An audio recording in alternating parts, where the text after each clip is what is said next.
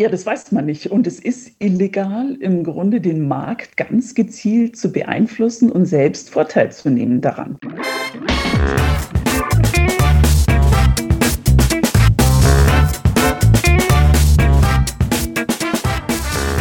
Ich begrüße euch super herzlich zum Her Money Talk, dem Geld- und Karriere-Podcast für Frauen. In den letzten Tagen hat uns ein paar Begriffe und Namen wie GameStop, Robinhood, Shortseller in Aufregung versetzt. Denn die haben die Börse ganz schön durcheinandergewirbelt. Heute wollen wir die ganze Aufregung, die durch diese Player verursacht wurden, mal näher beleuchten, denn uns haben viele Nachrichten von euch dazu erreicht. Das mache ich natürlich nicht alleine, sondern habe mir eine Expertin eingeladen, die sogar im Silicon Valley lebt. Sie heißt Anthony Klotz und Anthony ist versierte Finanzjournalistin für alles rund um die Börse. Sie beschäftigt sich sehr stark auch mit Techniktiteln, mit ETFs und mit Nachhaltigkeit. Als freie Autorin arbeitet Anthony für renommierte Publikationen. Sie schreibt zum Beispiel auch für die Stiftung Warentest und auch ab und an mal für Her Money. Von daher, liebe Anthony, da lass uns mal schauen, was hinter der Aufregung steckt und was das für unsere Anlegerinnen bedeutet. Erstmal herzlich willkommen bei uns im Podcast. Hallo und willkommen. Äh, du lebst ja, wie ich eben schon gesagt habe, aktuell im Silicon Valley. Ich gehe mal davon aus, dass du neben besserem Wetter als hier bei uns in dem nasskalten Winterwetter äh, doch auch haut, hautnah Einblick in die Tech-Szene hast. Hast du schon mal Elon Musk getroffen oder diese Tage muss man ja fragen, äh, Wladimir Tenev, den Gründer von Robin Hood?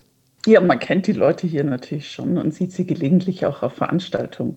Also Elon Musk ist zweifellos das bekanntere Gesicht in Deutschland. Äh, Wladimir Tenev, der Gründer von des Online-Brokers Robinhood, äh, den kennen hier, würde ich mal sagen, nicht so viele, aber seit GameStop wird er doch eine bekannte Nase. Ich habe ihn mal auf einer Podiumsdiskussion erlebt und mein Eindruck war eigentlich sehr unscheinbar. Aber Geld spielt eine zentrale Rolle. Es ist ihm doch wichtig, dass die Firma Geld macht und dass sie die Firma wächst und gedeiht. Mhm. Na, da reden wir gleich mal ein bisschen mehr drüber, über diese Robin Hoods, die für Unbedarfte natürlich erstmal sich anhört wie so ein Film oder so ein Märchen. aber manche ist das auch ein Albtraum geworden, aber das besprechen wir gleich. Lass uns mal schauen, was überhaupt passiert ist. Äh, fangen wir mal mit GameStop an, ja. Also ich muss gestehen, mir haben die nicht so wahnsinnig äh, viel gesagt. Äh, hierzulande kennen das wahrscheinlich eh die wenigsten. Ähm, es ist ja eine Ladenkette, die sich auf Gamer spezialisiert hat, um das jetzt mal einfach auszudrücken. Und dadurch, dass es halt auch eine Ladenkette ist, haben die auch ein paar dem Einzelhandel übrigen, üblichen ähm, Probleme. Und ich habe extra nochmal geschaut im Handelsblatt, stand, dass die Aktie in 2020 auf ein Rekordtief gefallen war von 2,57 Euro, Entschuldigung, 2,57 Dollar. Und die ist jetzt dann auf über, teilweise über 500 Dollar gestiegen. In der letzten Woche hat sie sich sogar verdreifacht. Warum ist das jetzt so ein Aufreger, wenn eine Aktie mal so schön steigt? Was sagst du dazu? Naja, bei dem Kursanstieg kommt auch schnell mal Neid und Gier auf. Mhm. Also da gucken natürlich auch gleich mal alle hin. Aber die Geschichte hinter GameStop ist auch ganz, ganz besonders. Eigentlich verdient diese Ladenkette Geld ja mit dem Verkauf. Auch wir hatten hier um die Ecke so einen Laden, der ist plötzlich zu.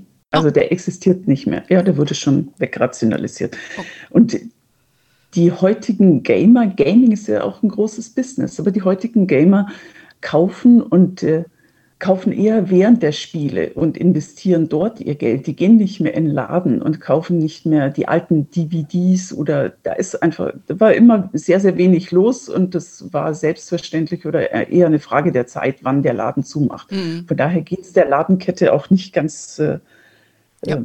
So der Ladenkette einfach wirtschaftlich nicht ja, wirklich ja. gut. Die haben eigentlich anscheinend dieses Online-Business dann verpasst, ne? scheint es zu sein. Ja, also, die sind nicht richtig drin. Das übernehmen einfach andere. Hm. Nutzt du eigentlich schon die Möglichkeiten, die dir eine betriebliche Altersvorsorge bietet? Noch nicht? Hm, dann wird es Zeit, dass du dich schlau machst und das Gespräch mit deinem Arbeitgeber suchst. Denn mit Hilfe von deinem Chef oder deiner Chefin und dem Staat kannst du dir eine Betriebsrente aufbauen, die dann deine gesetzliche Rente im Alter aufpeppt. Zum einen unterstützen dich staatliche Förderungen und dein Arbeitgeber kann sich mit einem sogenannten Arbeitgeberzuschuss beteiligen. Und das geht sogar, wenn du in Teilzeit arbeitest oder wenn du Minijobberin bist. Mit einer Direktversicherung ist das Ganze schon mit kleinen Summen machbar und wie immer gilt, je früher du anfängst, desto höher wird später deine zusätzliche Rente ausfallen. Es lohnt sich also für dich, dir so eine Zusatzrente zu deiner gesetzlichen aufzubauen mit unserem Partner Canada Life. Der bietet genau solche Lösungen an. Mach dich doch gleich mal schlau auf deren Webseite canadalife.de, denn die Versicherung mit dem, wie ich finde, super sympathischen Namen hat attraktive Lösungen für dich und es gibt gleichzeitig gute Renditechancen. Also nicht mehr warten und gleich mal bei canadalife.de vorbeischauen. Und äh, die Geschichte hinter GameStop ist eine ganz besondere. Das hat jetzt weniger was mit den fundamentalen Zahlen zu tun, dass das Unternehmen kein Geld verdient, sondern auf dem Reddit-Forum Wall Street Bets wurde die Aktie plötzlich äh, gepusht, wurden die Anleger zum Kauf motiviert. Und das passiert aber auch öfter, weil im Grunde jemand Interesse hat und sagt, ich äh, pushe die jetzt mal und verdient dann auch selber an so einem Deal. Und äh, redet die Aktie hoch und schreibt sie schön. Mhm. Äh, und dann läuft es, mehr und mehr Leute springen auf den Zug auf, der Kurs steigt. Genau das hatten wir bei GameStop auch. Aber das Argument dahinter ist nicht, dass sich einer direkt bereichern will, zumindest ist es nicht offensichtlich. Das ist mehr, man will die großen Hedgefonds in die Knie zwingen. Man mhm. will das Establishment, die Wall Street, die großen Könige will man jetzt einfach vom nicht Thron, mehr sehen. Man will, schubsen. Mhm. man will die vom Thron schubsen, man will, dass die pleite gehen. Das ist eigentlich so das große Ziel. Und weil du gerade Elon Musk sagtest, auch er hat mitgespielt. Er hat auf Twitter irgendwann mal GameStonk getwittert und äh, hat das auch forciert. Ich kenne auch selbst äh, Leute, die investiert haben. Hm. Äh, auch mein Sohn sagte irgendwann, hm, er hätte einen Freund, der hat seinen Vater jetzt in, überzeugt. Und dann habe ich gesagt, aber du willst mich nicht überzeugen. Sagt er, nee, nee, ich weiß, dass du das eh nicht kaufen würdest. Ja, aber ich, ich habe ja auch so einen Sohn, ja, der, der auch sowas kauft und auch gekauft hat. Ja, oh, also gut. Das, ist das, ausgestiegen. Äh, das habe ich ihn jetzt gar nicht gefragt, ob er rechtzeitig ausgestiegen ist. Das muss ich noch machen. Jedenfalls war er schon ganz aufgeregt, weil er auch immer auf diesem Reddit-Forum unterwegs ist. Das muss ich sagen, ich mache das nicht, aber gut, ich bin, äh, es ist nicht so mein Ding. Aber wie ich festgestellt habe, haben Millionen äh, sich in diesem Forum Wall Street Bets rumgetrieben und die Aktie nach oben getrieben. Ja, also ja, dein Sohn und wer sonst so alles dabei war. Und es waren anfangs ein paar tausend, ein paar zehntausend. Äh, und plötzlich sind es heute 7,9 Millionen, wow. also knapp 8 Millionen User. Vor ein paar Tagen waren es noch 6 Millionen. Wow. Das heißt, diese Community wächst immens. Es sind sicher auch äh, eine ganze Menge Leute, die einfach nur erstmal zugucken, aber es sind auch viele, die dieses Spiel super spannend finden. Also es ist natürlich auch unterhaltsam. Da passiert ja auch ja. sehr viel. Ja, ich, ich würde mich halt, ich würde mich würde mal interessieren, wie viele äh, von diesen Followern oder die da mit wetten äh, Männer und wie viele Frauen sind. Ich könnte mir vorstellen, dass das viel mehr Männer sind, weil die wesentlich wettbewerbsgetriebener sind und dann auch so dieses They love the game ja, und, und, und den Hype. Wie siehst du das?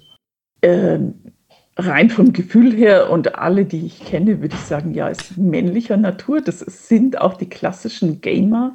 Alle, was, alle Investoren oder Anleger, die man kennt, die im Grunde Hardcore zocken, sind 90, 95 Prozent Männer. Mhm. Es gibt immer wieder Frauen, also auch bei den Börsenspielen sieht man das, dass immer wieder Frauen dabei sind und auch sehr erfolgreich sind aber der Großteil sind Männer. Mhm, ja, das, aber das klare Zahlen habe ich dafür auch ja. nicht. Wir lassen mal die Vermutung ja. so im Raum stehen. Ja, genau. Also und bei GameStop ist noch, gehen wir zurück und äh, gucken nochmal auf GameStop. Das entscheidende Argument bei GameStop ist, dass man die großen Hedgefonds in die Knie zwingen will, denn da kommt jetzt auch gerade die jüngere Generation nochmal ins Spiel, die sagt, äh, äh, die haben damals unseren Eltern in der Finanzkrise schon die Häuser weggenommen. Oh. Also die haben profitiert in der Finanzkrise. Unsere Eltern, die standen mit nichts da. Die haben ihre Ersparnisse verloren. Die haben, mussten ihre Häuser verkaufen. Die standen, mussten von vorn anfangen. Es war schwierig für diese Leute. Und gerade deshalb ist es so eine Motivation für die Jüngeren, da im Grunde jetzt mal aufzulehnen und was anzuzetteln. Interessant, ich, ja. Gut, das war ja hier in Deutschland nicht so ein Fall. Äh, das erlebst du natürlich in den USA verstärkt, ist ja ganz klar, war ja ein großes Problem. Mhm. Interessant. Ja, das ist ein bisschen wie das Spiel David gegen Goliath. Mhm. Mhm. Schaut erstmal wie ein aussichtsloser Kampf aus, aber es ist auch tatsächlich gelungen, dass es eine ganze Menge Hedgefonds bitter Geld gekostet hat. Es gab jetzt einen, das war Melvin Capital, die haben 53 Prozent der Investments verloren im Januar. Und dann hat auf Wall Street Bets gleich der erste geschrieben, oh, es fehlen nur noch 47 Prozent. Jungs, weiter. Also das, ja. Also das, ist, das ist die Motivation im Grunde, dass man auch die Hedgefonds in die Knie zwingen mhm. will. Die haben die Aktien leer verkauft, also Stücke verkauft, die sie nicht besitzen mhm. und müssen sie dann zu höheren Preisen zurückkaufen. Ja, lass uns das nochmal, das Phänomen nochmal erklären, weil das ist ja der zweite Begriff, dieser Shortseller. Ähm, das ist ja vielen vielleicht nicht, ein, das ist schon gesagt, Leerverkauf. Vielleicht skizzieren wir da mal ein bisschen genau, wie so ein Prozess funktioniert und ähm, wie die auch damit Geld verdienen. Diese sind ja die Hedgefonds, die sowas primär machen. Ja. Also es ist auch eine ganz bestimmte Spezies von Hedgefonds, die sich auf diese kleinen Werte äh, fokussiert und so heiß spekuliert auf diese kleinen Werte. Äh, ich hatte ein Interview gelesen mit ein paar Hedgefondsmanagern, die viel strategischer investieren und erfolgreich sind. Die würden eine GameStop gar nicht anfassen. Also man zwingt damit nicht die gesamte Branche in die Knie. Man Aha. hat nur ganz kleine Teile oder ganz spezielle Hedgefonds. Ähm, also der Hedgefonds, die verkaufen die Aktien leer, die sie im Grunde gar nicht besitzen. Sie leihen sich diese Aktien am Kapitalmarkt. Dadurch können sie diese Leergeschäfte oder Leerverkäufe tätigen und müssen die aber irgendwann zurückkaufen. Das heißt, äh, sie müssen diese Aktien immer wieder liefern können. Und wenn der Preis steigt, müssen sie Geld nachschießen und Geld bereitstellen, um diese Aktien liefern zu können. Oder um zu zeigen, dass sie diese Aktien haben und dass sie das Kapital haben, die Aktie zu den höheren Preisen zurückzukaufen. Mhm. Wenn sie das nicht haben und nicht genügend Geld nachschießen können, dann gehen sie über kurz oder lang pleite. Genau, also die borgen die, sich ja auch das Geld dafür. Ähm, borgen die sich nur die Aktie bei einer Investmentbank oder ähm, nehmen die da auch, nehmen die eigenes Geld in die Hand oder borgen die sich auch Geld dafür, um überhaupt diesen Kauf zu tätigen? Sie haben einen Teil eigenes Geld. Sie haben natürlich Investoren, die Geld in die Hedgefonds investiert haben und machen das gehebelt, mhm. also borgen sich zusätzlich noch Geld. Okay, dann nehmen Sie das Geld, Sie borgen sich diese, Sie, Sie leihen sich diese Aktie zu Preis X, 50 Euro zum Beispiel, ja, und dann verkaufen mhm. Sie diese zu 50 Euro in der Hoffnung, dass Sie sie später zurückverkaufen, zurückkaufen können zu 25 Euro zum Beispiel. Genau. Und so haben Sie immer gut Geld verdient. Würde auch super funktionieren bei einer Firma, die mehr oder weniger pleite ist, wenn nicht diese ganzen Kleinanleger verrückt gespielt hätten mhm. und äh, kaufen würden. Also es ist schon so ein bisschen gemacht. David gegen Goliath-Spiel. Mhm. Ja, das ist ja auch ein, ein Phänomen, äh, sage ich mal, äh, der Digitalisierung, ganz klar. Ne? Weil so eine Gruppierung ja. von Kleinanlegern hast du ja in der Form vorher in dieser Masse gar nicht mobilisieren können. Und ich glaube, was ich auch so gelesen habe, es schreckt sehr stark schon die ganze, die ganze professionelle Investorenszene auf, weil das gab es in der Form ja nicht, äh, gab es davor, davor nicht ja, dass man sich so zusammengerottet hat. Oder ist dir ein anderer Fall bekannt? Nicht auf Kleinanlegerseite, mhm. aber es gab schon mal, also wenn wir speziell Deutschland hatte die VW-Geschichte. Auch in VW gab es mal einen Short Squeeze, in dem die Aktie gepusht und gepusht wurde und über die Porsche-Beteiligung versucht wurde. Mhm. Du erinnerst dich mhm. an die Geschichte, als VW plötzlich 1000 Euro notierte und auch das war im Grunde dasselbe Phänomen, dass alle Aktien, alle Anleger rein wollen, treiben den Kurs und es ist nicht genügend Material da. Auch GameStop ist eine sehr marktenge Aktie. Das heißt, es ist nicht sehr liquide, es wird nicht sehr viel gehandelt. Das kann jetzt bei einer Siemens, einer Allianz und einer Daimler nicht passieren. Mhm. Genau, weil da relativ wenige Marktteilnehmer den Kurs bewegen können. Ja, Im Gegensatz ja. zu einer breit gestreuten Aktie, die im breiten Besitz ist wie eine Allianz oder eine Siemens. Ja, das ist, ist korrekt, oder? Und, ja, und GameStop liegt zum Teil in Portfolien bei alten Pensionsfonds, bei Vorgesellschaften und dort können sich die Shortseller die Aktie auch leihen. Das wäre jetzt die nächste Frage. Wo leiht man sich sowas? Also das wäre jetzt das, was du gerade beschrieben hast. Aber ich habe es auch im Kopf, dass viele ETFs und auch reguläre Investmentfonds auch Aktien verleihen.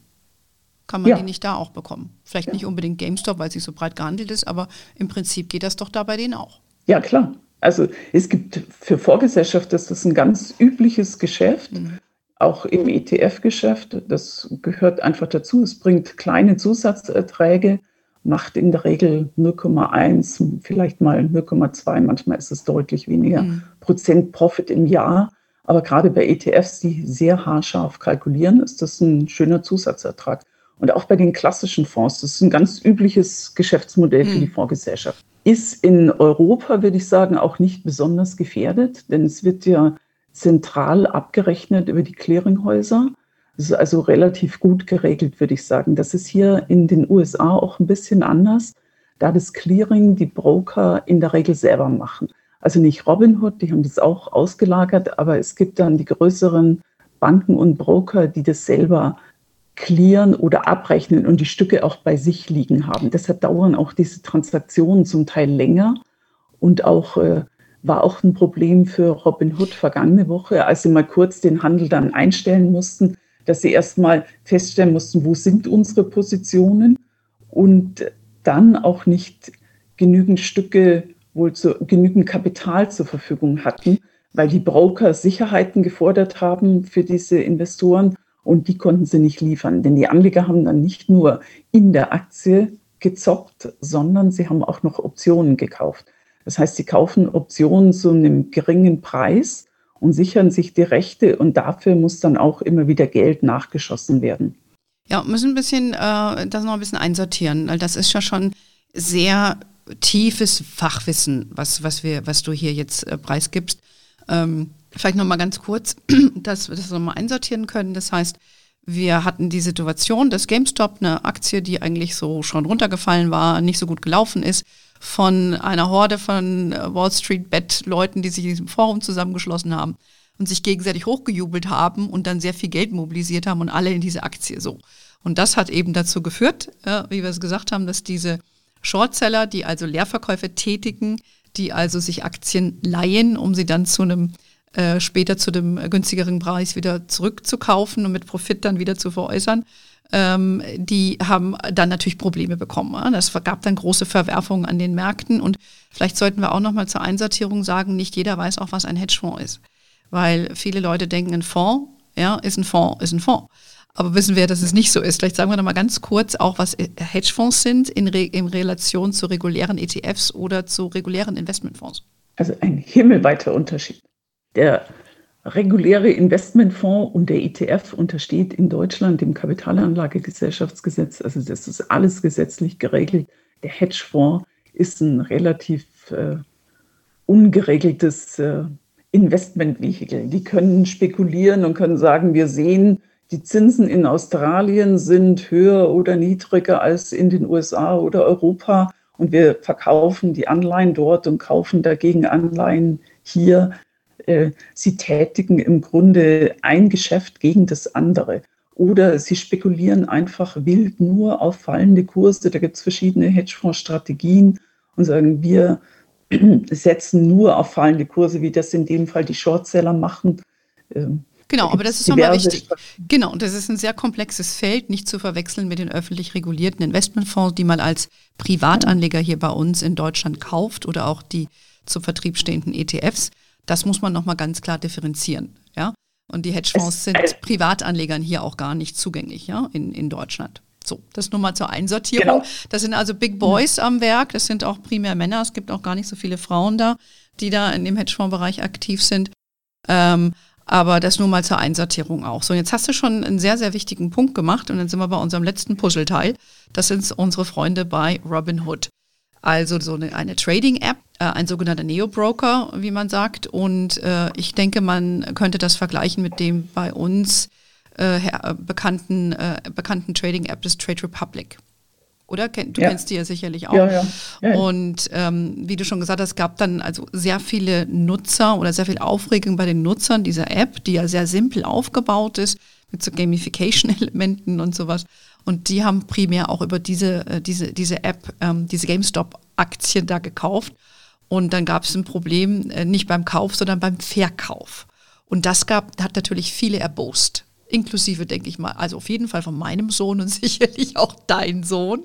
Und das, glaube ich, ist auch vielleicht ja. wichtig zu verstehen, äh, wie es dazu eigentlich kommen könnte. Die Probleme sind einmal, dass der Handel nicht wirklich funktioniert oder nicht gut funktioniert bei diesen Trading-Plattformen, wenn sehr viele Käufer oder Verkäufer auf einmal in den Markt wollen. Dann sind die Kapazitäten nicht da.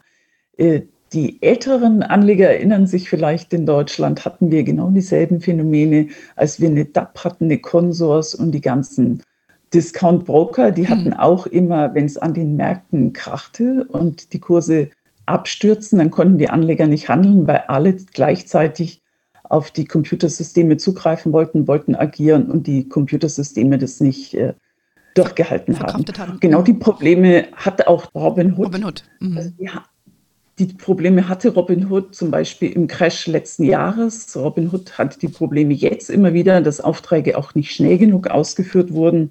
Und jetzt, was vergangene Woche passiert ist, der Broker, also Robinhood, setzte die, den Handel teilweise aus. Die haben die Verkäufe noch erlaubt, haben aber die Käufe eingeschränkt. Ah, umgekehrt. Was, okay. natürlich, mhm. was aber auch sehr schwierig ist. Also, denn sie mussten eben Sicherheiten hinterlegen und hatten nicht mehr genug Geld und an den Börsen wurde ganz normal weitergehandelt. Also wer über ein anderes Online-Broker-Konto verfügte und war bei Fidelity oder Bank of America oder wo auch immer oder auch in Deutschland, konnte im Grunde auch weiterhandeln. Mhm. Weil ich glaube, das hat sehr viele erzürnt und auch äh, gab wenig Unver also wenig Verständnis auch dafür. Aber ich finde, du hast das eben schon sehr schön erläutert. Äh, nicht nur gibt es einmal die System-Restraints, also weil einfach zu viele drauf zugreifen, sondern einfach diese Abwicklungsstellen, die müssen dann auch höhere Sicherheiten gegenüber den amerikanischen Behörden äh, zur Verfügung stellen, dass sie fähig sind, Wertpapiere zu verleihen und zu halten, wenn man es mal so mhm. vereinfacht mhm. ausdrückt. Und ich glaube, das war deren Hauptproblem. Ja, also das habe ich zumindest so verstanden und du hast das jetzt ja auch bestätigt. Ähm, und ja. oder? Weil es wurde denen ja auch Böswilligkeit ja. unterstellt. Es wurde ja unterstellt, sie dass die, Bo die, die, die Wall Street Banker eingegriffen hätten und denen bei Trade Republic verboten haben, was zu machen. Äh, hältst, du, hältst du da was davon oder ist das nur üble Nachrede? Also ein Geschäftsmodell von Robinhood, der im Grunde auch davon lebt, oder ein Broker, der davon lebt, von den Investoren und dem Investoren vertrauen, würde der den Handel einschränken mit einem Argument, dass man den Anleger schützen würde, der ist tot. Hm. Ja, also da würde ich sagen, der hat, der hat nicht wirklich eine Chance auf Dauer. Ja. Naja, also äh, er muss sich Anlegervertrauen schaffen, der muss um die Gunst seiner Kunden buhlen und muss gucken, dass er da mit dem blauen Auge rauskommt. Mhm. Also ja. nur um den Anleger zu schützen oder mit irgendwelchen vermeintlichen Argumenten, das funktioniert nicht. Mhm. Also ich gehe auch davon aus, dass es an diesen Sicherheitsschwellen lag, ähm, weshalb man da die Stops eingezogen hat. Aber nichtsdestotrotz hat es die amerikanische Wertpapierbehörde, die SEC, äh, SEC auf, den, auf den Plan gerufen. Und die gucken sich das schon genau an jetzt, ne? weil man auch vermutet, dass diese Zusammenrottung von diesen ganzen Anlegern, vielleicht war das auch so ein bisschen schon kartellmäßig oder so. Ich bin mal sehr gespannt, ähm, yes. ob, ob da was bei rumkommt, ob da vielleicht andere Interessen dahinter standen. Das weiß man ja noch nicht, ne? Ja, das weiß man nicht. Und es ist illegal, im Grunde den Markt ganz gezielt zu beeinflussen und selbst Vorteil zu nehmen daran. Also das ist ganz klar eine Straftat. Das heißt aber auch, es wird auch super schwierig. Wen will man an der Stelle anlasten? Wie will man herausfinden, wer war eigentlich der Übeltäter? Stellt man jetzt am Ende fest, dass irgendeiner, der bei 2,50 oder bei 4 Euro gekauft hat oder bei 20, sich bereichert hat, bei 300 ausgestiegen ist, ich weiß nicht, ob man ihn wirklich belangen kann am Ende, aber wenn der gezielt gepusht hat, dann wird die SEC da auch einschreiten und wird auch das untersuchen. Mhm. Es hat auch den Kongress auf den Plan gerufen, also hier sind im Moment alle hellhörig und äh, Robin Hood, äh, also Wladimir Tenev wird wohl auch dann vor dem Kongress aussagen müssen und äh, äh jeder fürchtet, dort wird er mal gegrillt. Da bin ich ja mal sehr gespannt. Also ich glaube, da ist definitiv ähm, noch nicht Ende in Sicht. Es ist ein neues Phänomen. Und ähm, es äh, könnte mir vorstellen, dass die sicherlich die ganzen Chat-Protokolle sehen wollen von dieser, äh, von, von Reddit, ja, um zu gucken, wer wie was, weil dass wir nicht vergessen, es sind ja auch teilweise, wie ich gesehen habe, sehr sachkundige Kommentare dadurch gelaufen. Das sind Leute aus der Szene. Und die machen sich ja dann auch ähm, ja, gewissen Insider-Trading oder so Vorschusswissen, sage ich jetzt mal, schuldig. Das ist nicht so ganz ohne. Also ich bin mal gespannt. Jedenfalls neues Phänomen. Ähm, wir, wir werden es sehen. Aber äh, ich finde auch abschließend nochmal interessant über die Neo-Broker, also diese ähm, ja, Trade Republics dieser Welt ähm, oder Robin Hoods dieser Welt, nochmal drüber nachzudenken, wie die ihr Geld verdienen. Ich meine, ähm, ne, man dann sieht jetzt, hey, Geiz ist geil, ne, typisch deutsch, ja, kannst für null oder für lau oder für einen Euro die Aktien kaufen, das ist doch eine coole Sache. Nur, wie verdienen die dann eigentlich ihr Geld? Und ähm, was wirft das jetzt in diesem Zusammenhang auch für Fragen auf? Es gibt nichts umsonst an der Börse. Auch das kostet, der Handel kostet Geld und auch ein Robin Hood muss Geld verdienen. Und Robin Hood verdient, das ist also sehr, sehr klar, dass die über den Weiterverkauf an andere Marktteilnehmer Geld verdienen. Das heißt, die schicken ihre Orders en bloc an eine bestimmte Stelle und dafür, damit verdienen sie Geld. Es wird ja auch Geld verdient, indem jemand sehr weit vor den anderen liegt im Handel. Das heißt, jeder, der eine Millisekunde oder eine Nanosekunde im Grunde schneller handeln kann, kann sich da reinstellen und kann da so ein paar Cent rausschneiden oder Bruchteile von Cents auch nur. Der Otto-Normalanleger kann nicht nachvollziehen, ob dieser Kurs, zu dem er abgerechnet wird, fair ist oder nicht fair ist. Und das sieht der Anleger nicht. Und die Masse für den Online-Broker macht es letztendlich, um diese Orders weiterzugeben. Das ist aber nichts rein amerikanisches. Das ist in Deutschland inzwischen genauso. Früher haben die Börsen Geld gezahlt an die Banken, dass sie die Aufträge bekommen haben. Und die Banken haben Maklergebühren gezahlt. Heute fließt das Geschäft, ist es ganz andersrum oder ist es umgekehrt. Im Grunde bezahlen die Banken, die Börsen und die Institutionen Geld an die Broker, dass sie die Aufträge bekommen können. Also da wird auch Kickback gezahlt, um diesen Umsatz zu generieren. Und diese Gelder, ja, mit denen, die müssen ja irgendwo verdient werden. Und wo werden sie verdient? Am Anleger. Mhm. Also die werden in der Ausführung, irgendwo wird ein Stückchen abgeschnippelt und die paar Cent, die merkt der Anleger nicht so. Ähm, also es ist jetzt nicht alles umsonst, was nach umsonst aussieht. Ja, wie im echten Leben. Und da muss man auch immer genau hinschucken, ich, äh, hingucken. Ich meine, kann natürlich nicht erwarten, dass jeder Anleger jetzt diese ganzen Details und diese ganze Wertschöpfungskette in der Branche äh, versteht. Aber Fakt ist, es muss irgendwo Geld verdient werden. Und indem die halt diese großen Aufträge bündeln ja, und vergeben, dann, dann diese, diese kleinen Beträge machen dann in Summe natürlich schon viel äh, Geld aus und so verdienen also diese Neo-Broker ihr Geld. Ich glaube, so können wir uns eigentlich äh, zusammenfassen. Ich habe auch gelesen, es gibt das Gerücht, dass die die Daten über ihre Handelsaufträge, also die so ein Robin Hood oder so ein Trade Republic, weiß ich nicht, aber es ging eher um Robin Hood, dass die Daten über die Handelsaufträge, die sie an diese institutionellen äh, Investoren äh, vergeben, dass sie die weiterverkaufen. Weil das ist ja auch ähm, eine interessante Information, wie so Kapitalströme dann laufen. Weiß, wissen wir nicht, ob da was dran ist, aber hast du auch keinen Input ja, mehr dazu. Das, das wird die Überprüfung der SEC, glaube ich, alles langsam an die Öffentlichkeit bringen. Mhm. Ja, also ich ob bin. Ob das wirklich fundiert ist, es sind Gerüchte, die gehen im Markt, aber ob es dann wirklich auch so stimmt, wissen wir einfach nicht. Ja, wir wissen es nicht, aber wir wollten heute einfach mal den Anlass nehmen, um mal zu gucken, was so Reddit äh, und was äh, diese Robin Hoods und äh, die äh, GameStops dieser Welt, was das eigentlich äh, bedeutet hat in den letzten Tagen. Die Frage, die sich unsere Anlegerinnen natürlich stellen, und ich habe es ja eingangs gesagt, wir hatten viele aufgeregte Kommentare, auch in unserer Facebook-Gruppe. Ähm, die Frage, die sich stellt, ähm, ja, haben, die haben jetzt Angst gekriegt, was, was rätst du denen? Sollen die trotzdem im Markt bleiben? Sollen die vielleicht gewisse äh, Trading-Apps meiden? Ähm, was ist jetzt da deine Empfehlung für unsere Hörerinnen und die Anlegerinnen? Ich würde sagen, Ruhe bewahren. Total entspannt. Das ist Zockerei, das hat nichts mit Investment zu tun. Im Grunde, das ist ein Kartenhaus, GameStop, das wird irgendwann zusammenbrechen und dann wird alles aufgedeckt, wie was war und es wird nachrecherchiert. Es gibt möglicherweise neue Regelungen, aber für einen echten strategischen Investor, also wer jetzt heute Geld investiert, für seine Altersvorsorge anlegt, der muss nicht auf diese Spielchen achten. Er kann sie getrost ignorieren. Denn wer sein Geld in Fonds steckt, da liegen sie sicher. Wer einen ETF kauft, wer immer, wer direkt in die Aktie investiert, der hat das Papier, der guckt auf Funda Fundamentaldaten und schaut einfach, was er letztendlich kauft. Der investiert ein Investment. GameStop ist kein Investment. Ja, ja, das ist eine Wette. Ja. Ne? Und ja. äh, ich, ich lese es nur, dass unsere, ja, unsere Damen äh, dann aufgeschreckt sind und ähm, ne, weil sie doch auch vielleicht mal mitgezockt haben oder so. Aber ich sag mal so, die Masse ist äh, so investiert und spekuliert nicht. Und ich zähle mich auch zu den Investoren. Mich hat das jetzt auch nicht mitgenommen. Denke ich mir, okay, interessant, was da am Markt passiert. Aber Lebe geht weiter.